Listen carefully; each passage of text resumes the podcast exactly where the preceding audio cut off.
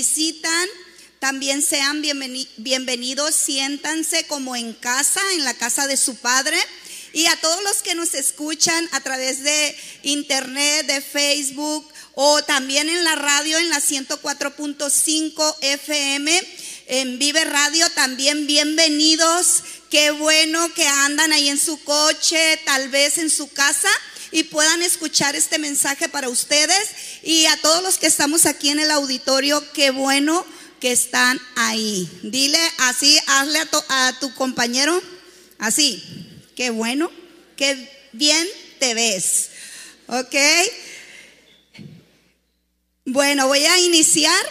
Eh, hoy yo quiero compartir y quiero basarme en una historia de la Biblia que se encuentra en Lucas capítulo 24, del verso 13 al 27. Es una historia que a lo mejor muchos ya la han escuchado, ya la han leído, pero algunos no. Por eso, eh, pues vamos a, leerla, toda la historia.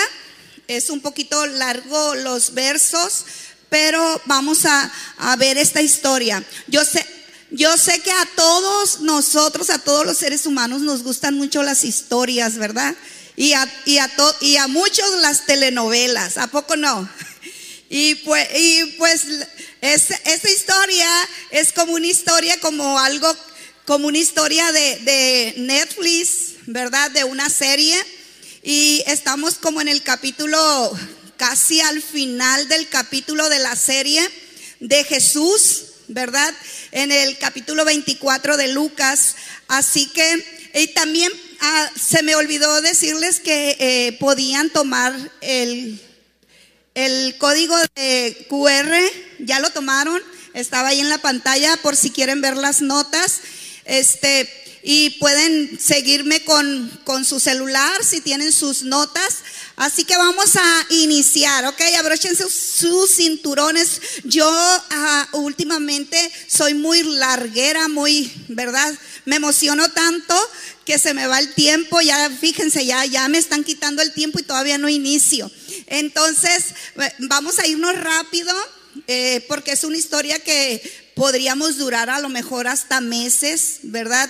Eh, este, estudiando esta historia, pero nos vamos ahora sí, Lucas capítulo 24, verso 13 al 27. Hoy yo le puse recuperando lo perdido. Sí, estoy en un reto que también le puse recuperando lo perdido, lo que perdimos el año pasado, ¿verdad? Los kilos que subimos y, la emoción de un nuevo año. Así que vamos a ver recuperando lo perdido y vamos a ver esta historia. Lucas 24, por favor, me la, me la van a poner ahí. Ay, ni veo. Bueno, me voy a, me voy a ir a mi, a mi compu. Dice, aquel mismo día, dos de ellos se dirigían a un pueblo llamado Emaús. Eh, la historia eh, ya está avanzada en este punto. En este punto fue cuando ya Jesús había sido crucificado. Esta historia está basada después de la crucifixión de Jesús. Sí, Jesús fue crucificado el día viernes y esta historia, este relato es el día domingo. Sí, y de, de los dos que yo voy a hablar eh, son dos seguidores de Jesús, discípulos, ¿sí? De Jesús. Acuérdense que eh, un discípulo es el que sigue a Jesús. No estoy hablando de apóstol, estoy hablando de discípulo. ¿Ok? Y voy a hablar de dos discípulos. Dice, aquel mismo día, dos de ellos se dirigían a un pueblo llamado Emaús, a unos 11 eh, kilómetros de Jerusalén. Iban conversando sobre todo lo que había acontecido. Sucedió que mientras hablaban y discutían, Jesús mismo se acercó y comenzó a caminar con ellos, pero no lo reconocieron, pues sus ojos estaban velados. O sea, no podían ver, no reconocieron a Jesús. ¿Qué vienen discutiendo? Les, les preguntó. Se detuvieron cabizbajos y uno de ellos llamado Cleofas le dijo, ¿eres tú el único peregrino en Jerusalén que no se ha enterado de todo lo que ha pasado recientemente? ¿qué es lo que ha pasado? Les preguntó.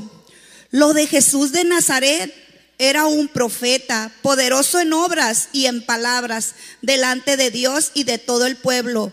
Los jefes de los sacerdotes y nuestros gobernantes lo entregaron para ser condenado a muerte y lo crucificaron. Pero nosotros abrigábamos la esperanza de que era Él quien redimiría a Israel. Es más, ya hace tres días que sucedió todo esto. También algunas mujeres de nuestro grupo nos dejaron asombrados esta mañana. Muy temprano ellas fueron al sepulcro, pero no hallaron su cuerpo. Cuando volvieron, nos contaron que se les había aparecido unos ángeles quienes le dijeron que él estaba vivo. Algunos de nuestros compañeros fueron después al sepulcro y lo encontraron tal como habían dicho las mujeres, pero a él no le vieron. Qué torpes son ustedes, les dijo, y qué tardos de corazón para creer todo lo que han dicho los profetas.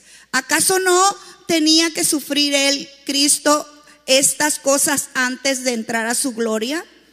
Entonces comenzaron, entonces comenzando por Moisés y por todos los profetas, les explicó lo que se refería él en las escrituras.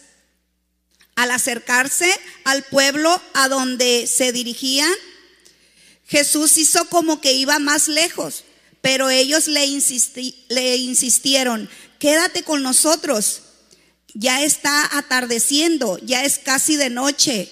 Así que entró para quedarse con ellos. Luego, estando con ellos a la mesa, tomó el pan, lo bendijo, lo partió y, se los dio. Entonces se les abrieron los ojos y lo reconocieron, pero él desapareció. Se decía el uno al otro, ah, ¿no ardía nuestro corazón mientras conversaba con nosotros en el camino y nos explicaba las escrituras? Al instante se pusieron en camino y se regresaron a Jerusalén. Allí encontraron a los once y a los que estaban reunidos con ellos. Es cierto, decían, el Señor ha resucitado y se le ha aparecido a Simón. Hasta ahí, eh, en, continúa ahí eh, ese versículo, en ese capítulo, continúan cuando ya están en Jerusalén, cuando ya están ahí todos los apóstoles, las mujeres, todos los que habían visto a Jesús y ahí comenzaron como una reunión, una mesa de redonda donde estaban varios y a varios para ese punto ya se les había aparecido Jesús. Entonces cuando los caminantes de Maús, así se llama este capítulo o estos versos de la Biblia, cuando ellos llegan a Jerusalén de nuevo, ¿sí? Para esto ellos ya habían visto a Jesús, ya comprobaron la resurrección de Jesús. ¿Sí? Vamos a ver, dice aquí que dos de ellos iban el mismo día a una aldea llamada Emaús. Cuando sucede esto, es como que recordamos que cuando a Jesús lo crucificaron o fue crucificado, fue en el tiempo de la Pascua, se celebraba la Pascua. Entonces todos los caminantes, todos los que iban a Jerusalén a celebrar la Pascua, estuvieron en el suceso de la crucifixión de Jesús. Y, estos son estos discípulos o seguidores de Jesús, cuando vieron que a Jesús ya lo habían crucificado y que ya no, ellos pensaron que ya no había más que hacer, ellos decidieron irse a Emaús, a otra aldea que estaba ahí cerca de Jerusalén en el domingo. ¿Sí? El domingo. Estos discípulos viajaron en el día domingo. Se dice que eran más o menos como unos 13 kilómetros de distancia y ellos iban hablando acerca de lo que había sucedido, cómo Jesús lo habían crucificado, cómo Jesús, que él decía que era el libertador de Israel, que él decía que iba a libertar al pueblo, ellos decían, ¿cómo? Si fue crucificado. ¿Sí? Entonces ellos discutían entre sí y Jesús mismo caminó con ellos, iba a un lado de ellos, mas los ojos de ellos estaban cerrados a tal grado que no conocieron a Jesús. El camino a Emaús era un caminar de derrota. ¿Por qué? Porque ellos iban derrotados. Era un caminar de discusión, porque iban discutiendo, pero ya ves, ¿qué pasó? O sea, si tú creíste cómo yo iban discutiendo todo el suceso de la, de la muerte de Jesús.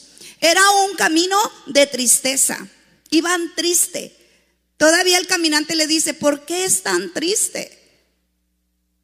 Sin lugar a duda que ese camino era el camino de desesperanza. Ya no les quedaba nada por qué volver a Jerusalén, donde en Jerusalén era donde se suponía que estaba la presencia de Dios. ¿Sí? Jerusalén era, era donde estaba el escenario, el templo, donde iban adorar a Dios. Y ellos ya decían, no tenemos más que hacer en Jerusalén. Vamos a irnos. Y ellos tenían puesto, puesta su esperanza y su futuro en Jesús, porque Él, Él venía a libertar, ¿sí? A dar libertad. Pero ellos ya iban derrotados, fracasados por lo que había sucedido con Jesús. Muchas veces la situación de nuestra vida, los problemas, todos los afanes en lo que estamos, en lo que vivimos, nuestras preocupaciones, el diario vivir de nuestra vida, sí, nos pueden llevar a impedir ver la obra de Jesús en nuestras vidas. A veces nos envolvemos tanto en los quehaceres, en nuestro trabajo, en la vida misma, y no vemos que Jesús va caminando a nuestro lado. Y comenzamos a qué? A ponernos tristes, comenzamos a sentirnos derrotados, comenzamos a sentirnos solos, abandonados, sin fuerza. Caemos en una depresión, caemos en un momento difícil, sí, en un momento donde no vemos a Jesús. No lo vemos. Decimos, ¿estamos solos o qué onda? ¿Qué pasa? ¿Por qué estoy sufriendo esto? ¿Por qué me está pasando esto? Y creemos que Jesús no va caminando con nosotros. Creemos que Jesús ni está enterado. Creemos que Jesús no tiene el poder de estar con nosotros. Ellos, los seguidores de Jesús, perdieron el enfoque, perdieron la vitalidad, la fe, la esperanza. Ellos perdieron todas las esperanzas que habían puesto en el Mesías, en Jesús, el libertador, el redentor, el que les iba a dar libertad. Hoy yo quiero darte a conocer tres cosas que ellos perdieron y que nosotros también podemos perder en el diario vivir. Tres cosas que ellos perdieron, ¿sí? Y que nosotros muchas veces también lo perdemos. Perdemos de vista muchas cosas. Perdemos la esperanza. Creemos que estamos solos. ¿Sí? Así que el número uno, lo primero que ellos habían perdido es la fe. Lo primero que ellos perdieron fue la fe. Y hay de nosotros si llega a suceder eso. Que perdamos la fe en Dios. Que perdamos la fe en la vida misma. Que perdamos la fe en Jesús que perdamos la fe. Porque una persona sin fe no tiene vida. La fe que es llamar a las cosas que no se ven como si estuvieran ahí. Eso es la fe. Y nuestra vida debe de estar dirigida por la fe porque sin fe es imposible agradar a Dios. Si no hay fe en nosotros, no podemos agradar a Dios. Si no tenemos fe en Él, si no tenemos fe en la vida misma, si creemos que ya todo se terminó en nuestra vida, si creemos que ya no hay algo nuevo para nosotros en la vida, estamos perdiendo la fe. Si creemos que no hay un propósito para nosotros, si creemos que, que ya no hay más que ofrecer, estamos perdiendo la fe. Y lo primero que ellos perdieron fue la fe. En el verso 21 dice, nosotros teníamos la esperanza de que fuera el Mesías que había venido para rescatar a Israel. Recuerden que están hablando los dos caminantes. Permítanme tantito, dejen, está cerrado esto.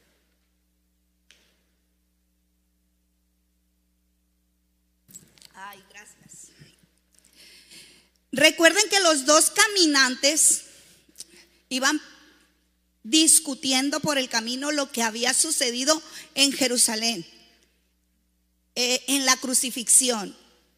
Imagínense, o sea, ellos decían, pero ¿por qué? Si él tenía el poder, ¿a poco no? Si era hijo de Dios, ¿por qué no podía bajarse de la cruz? ¿Por qué no podía derrotar, verdad, a todos los que estaban ahí y, y le querían crucificar? Ellos iban discutiendo.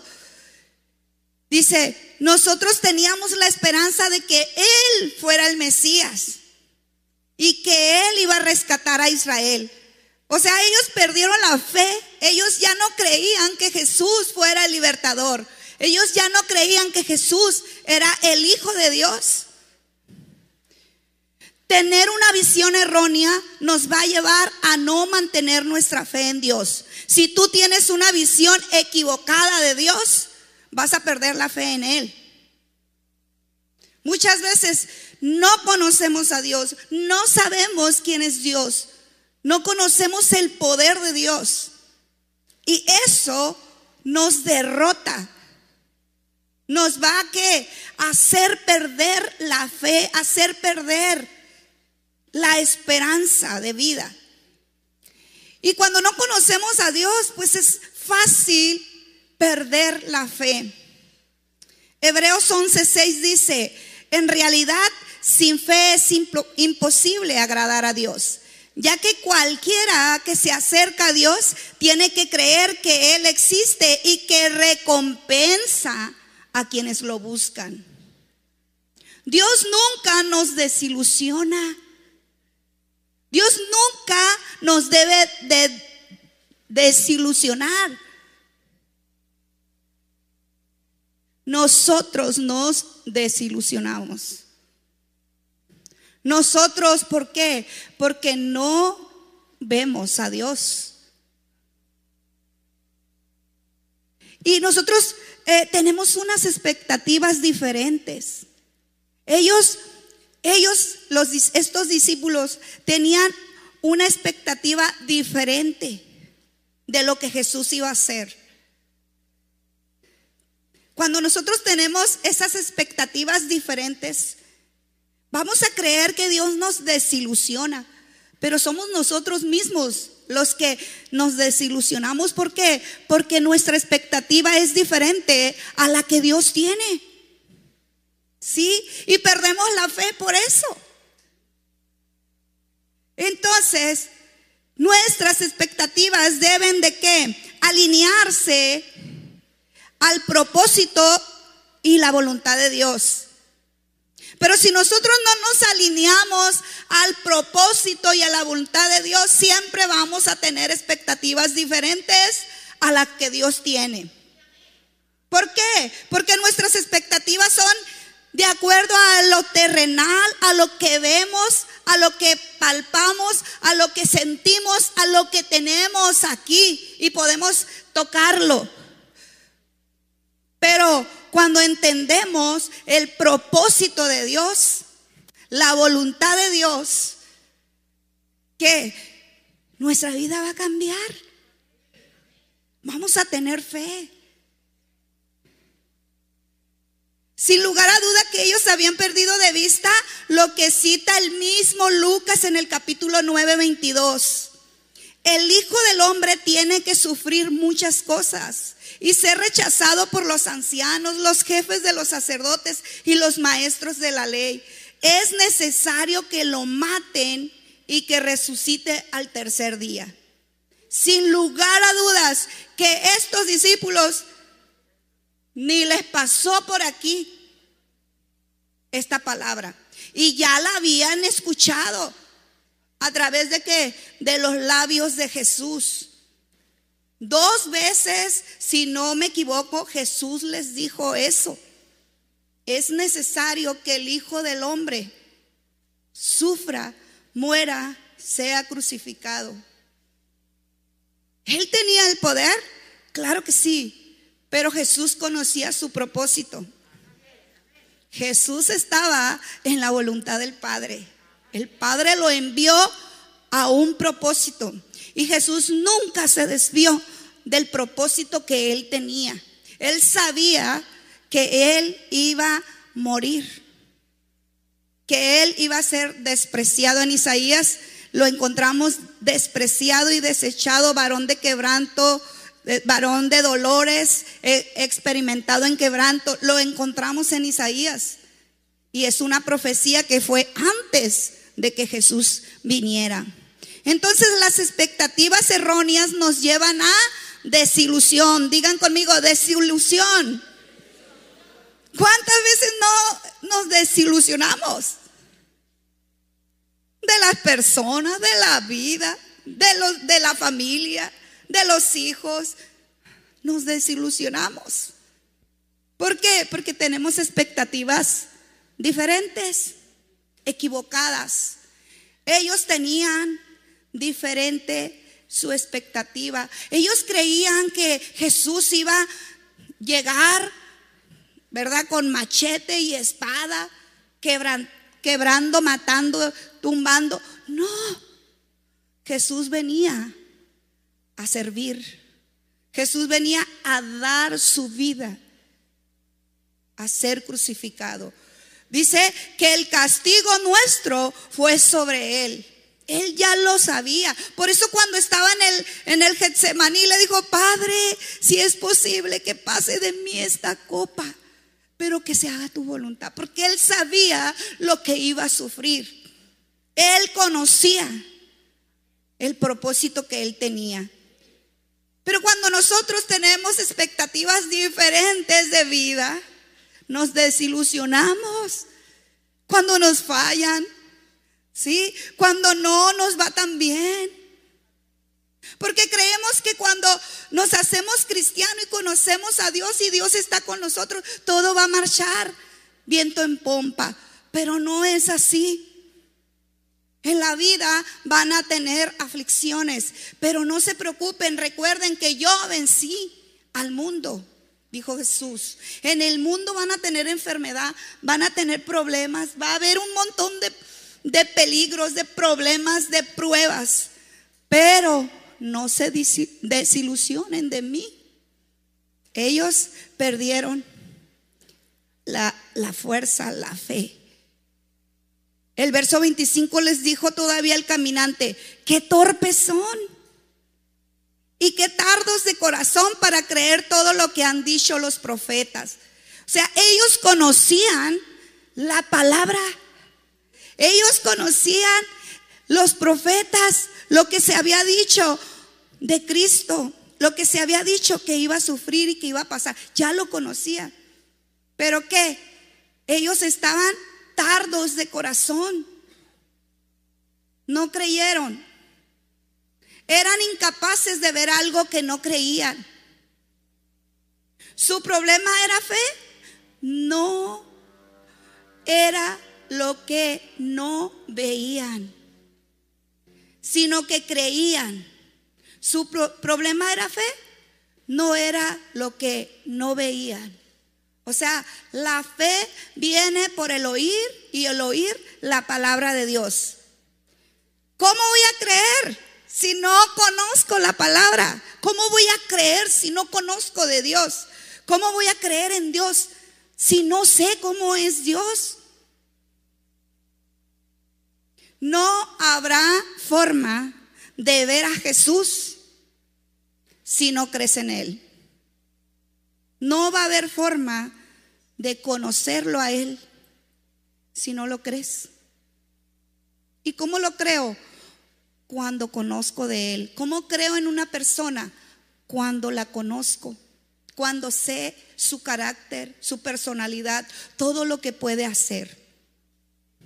¿Sí? ¿Qué perdieron también? Perdieron la enseñanza de la palabra de Dios. Cuando él comenzó a recordarle las escrituras, ellos comenzaron a abrir su corazón. La visión espiritual les fue abierta.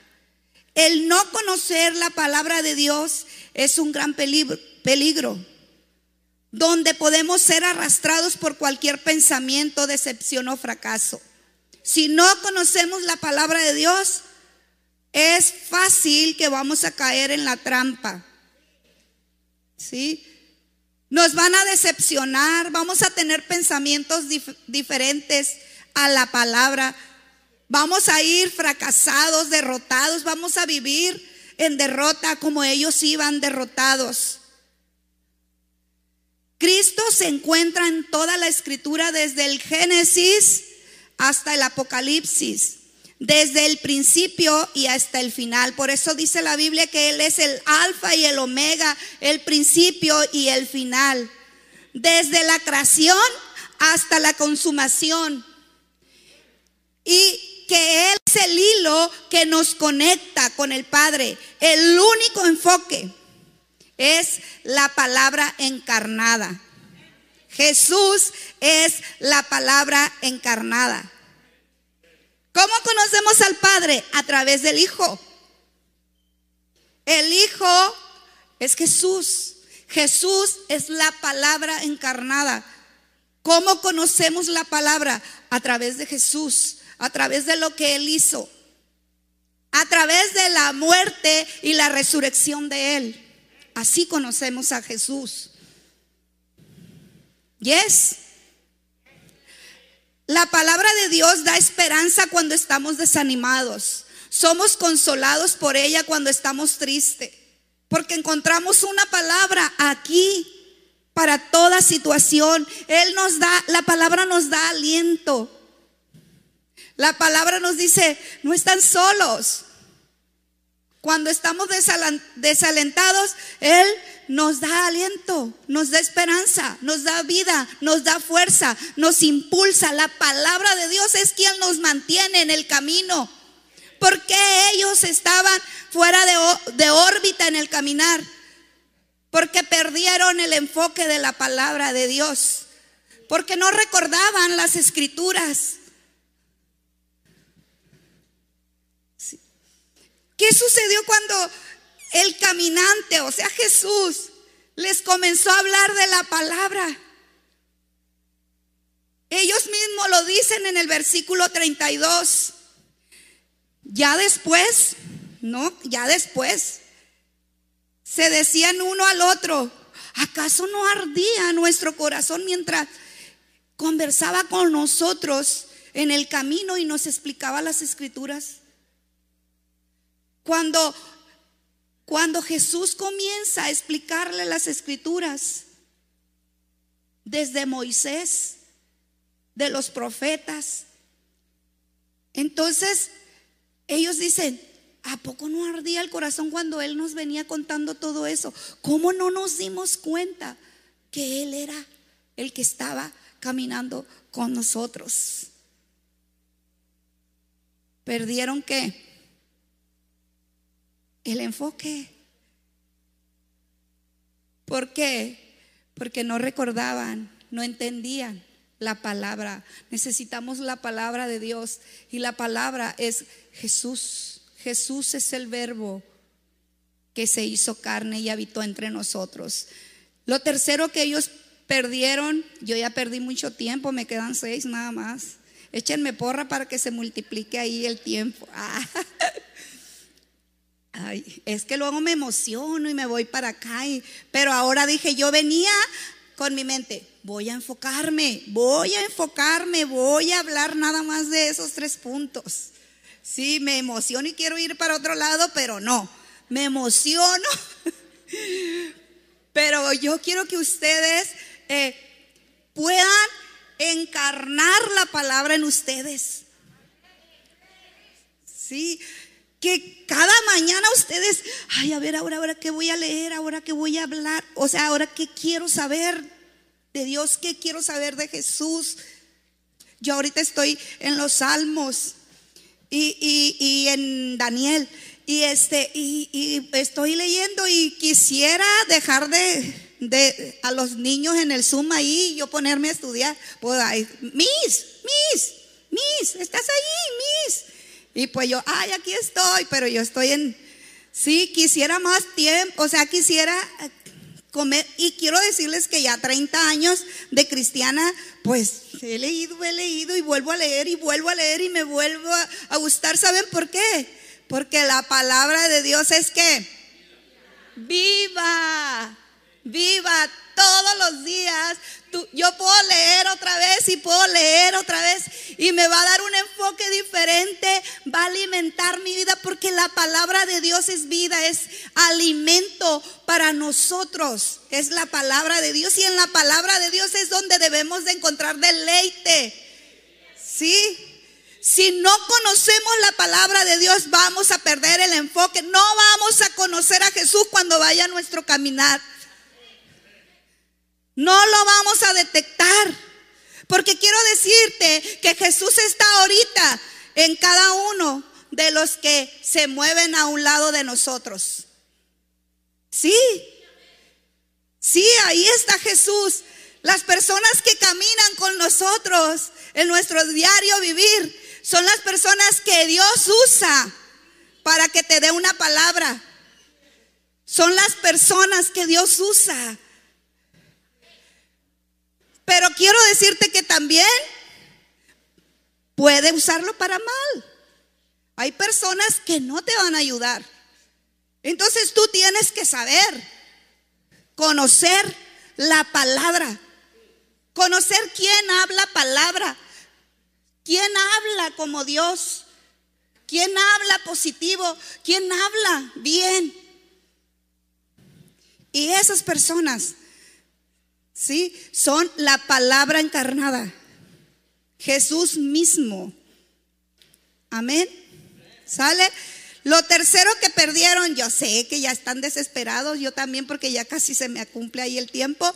Lo tercero, lo tercero que perdieron ellos era el poder de la revelación. Digan conmigo, poder de la revelación.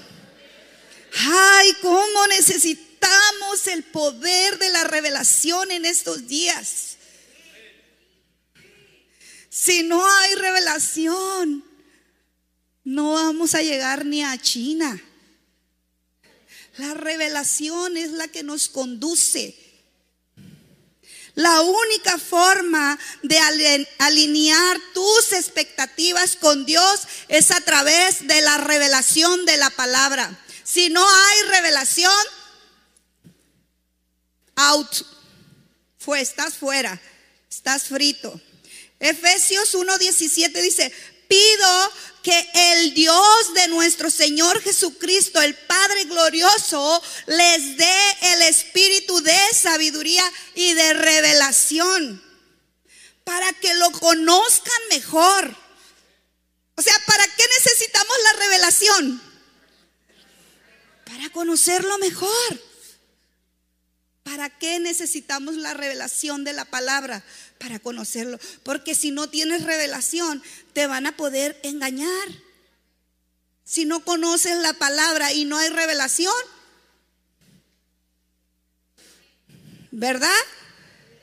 Entonces la revelación nos ayuda para que conozcamos mejor a Dios.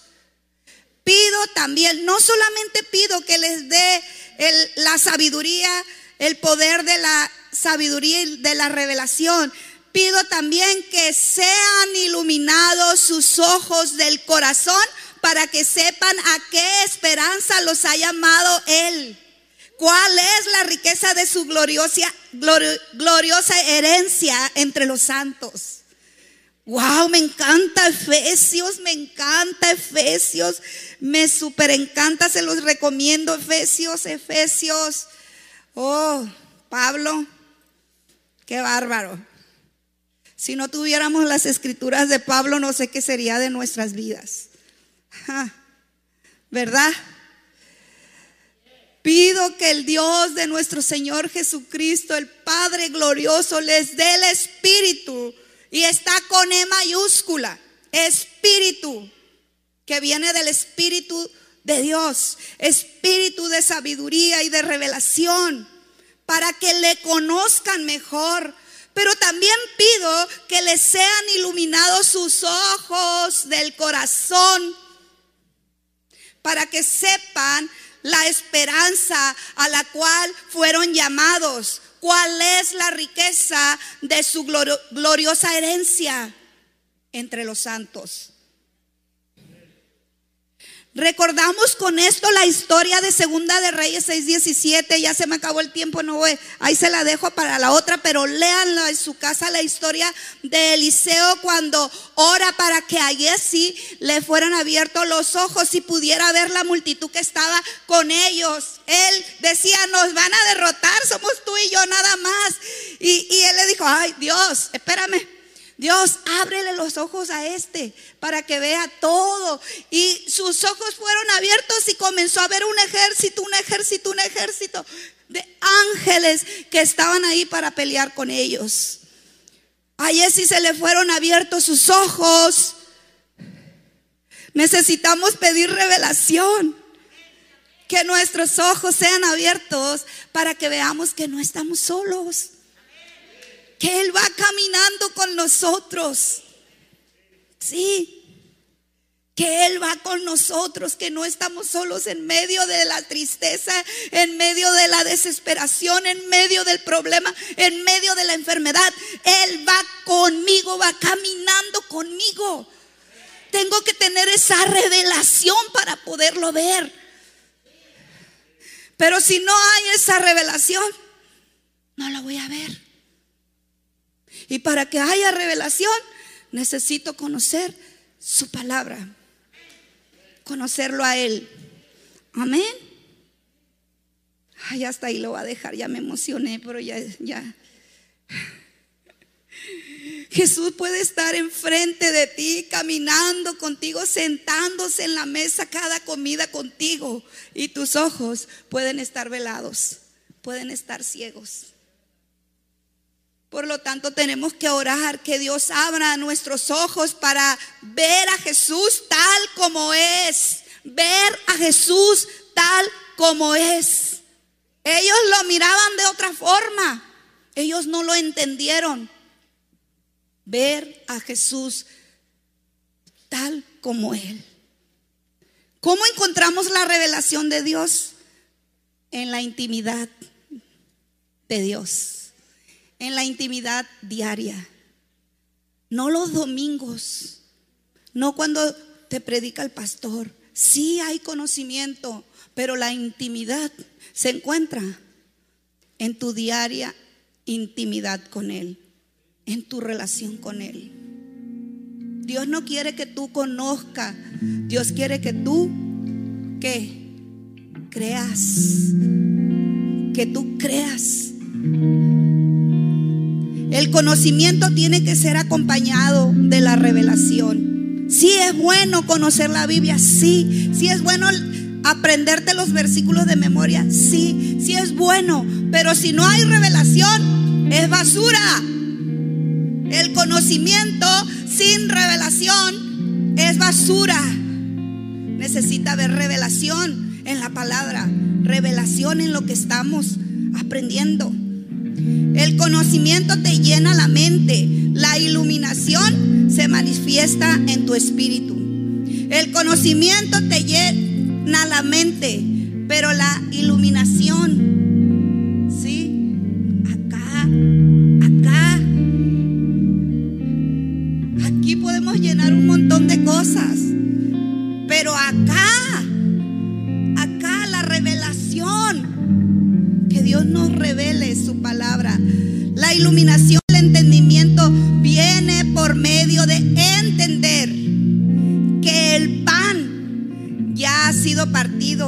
repartido. ¿Quién era el pan? Jesús. ¿Cuándo lo entendieron ellos? Cuando partió el pan y le dio. Entonces sus ojos fueron abiertos y vieron a Jesús, pero desapareció Jesús. ¿Quién sabe si miraron sus manos? A lo mejor vieron su cicatriz. A lo mejor vieron, sí, cuando les partió el pan y les dio de el pan. Ahí se dieron cuenta que con el que estaban hablando era Jesús. Wow, wow. Cuando entraron en la intimidad con Él, se dieron cuenta quién era el que estaba platicando con ellos. Cuando entraron a la casa y dice que Él les dio el pan, partió el pan y les dio el pan, en ese momento se dieron cuenta con quién estaban hablando. Dios nos dé el poder de la revelación. Porque muchas veces va a haber personas que, que van a ser el Cristo encarnado y tú ni cuenta te vas a dar. Por eso dice la Biblia, le diste de comer a mis pequeñitos, a mí me estabas dando de comer. Le diste al necesitado, a mí me diste. Dios nos da el poder, ¿verdad? Para que entendamos para que comprendamos y que nuestros ojos sean abiertos. Amén. Hasta ahí nos quedamos porque ya me llegó el, cantante. Pero ustedes pueden leer Lucas capítulo 24 y ustedes van a ver esta historia. Después, ahí, cuando ya se dieron cuenta, ellos se dieron cuenta, se esfumó Jesús y dijeron, era Jesús, era Jesús, vámonos, mijo, vámonos. Y se, y se lanzan y se regresan a Jerusalén. Dicen que en media hora o menos ellos estaban en Jerusalén, siendo que de ida hicieron casi cuatro horas. ¿Saben por qué? Porque iban discutiendo, pues no, ¿tú crees? No, sí sería, no, pues sí. Ah, y es, allá estaban pues, atorados. Pero cuando se dieron cuenta dijeron, era Jesús. Vámonos a Jerusalén. ¿Por qué? Porque se recordaron la promesa que les dijo. Quédense en Jerusalén. Porque aquí yo voy a venir, voy a enviar al otro consolador, al Espíritu Santo. Él les va a ayudar. Él les va a revelar todo lo que necesitan saber. Eso sucedió. Eso sucedió. Imagínense. Esa es la palabra de Dios. Esa es la verdad de Dios. Vamos a ponernos de pie y le vamos a decir, Señor, necesitamos tanto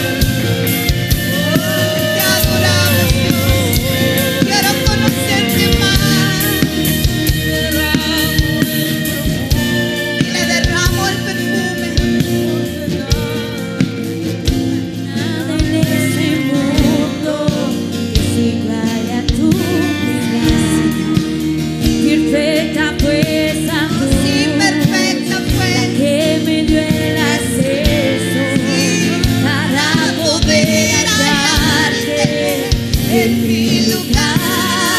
Si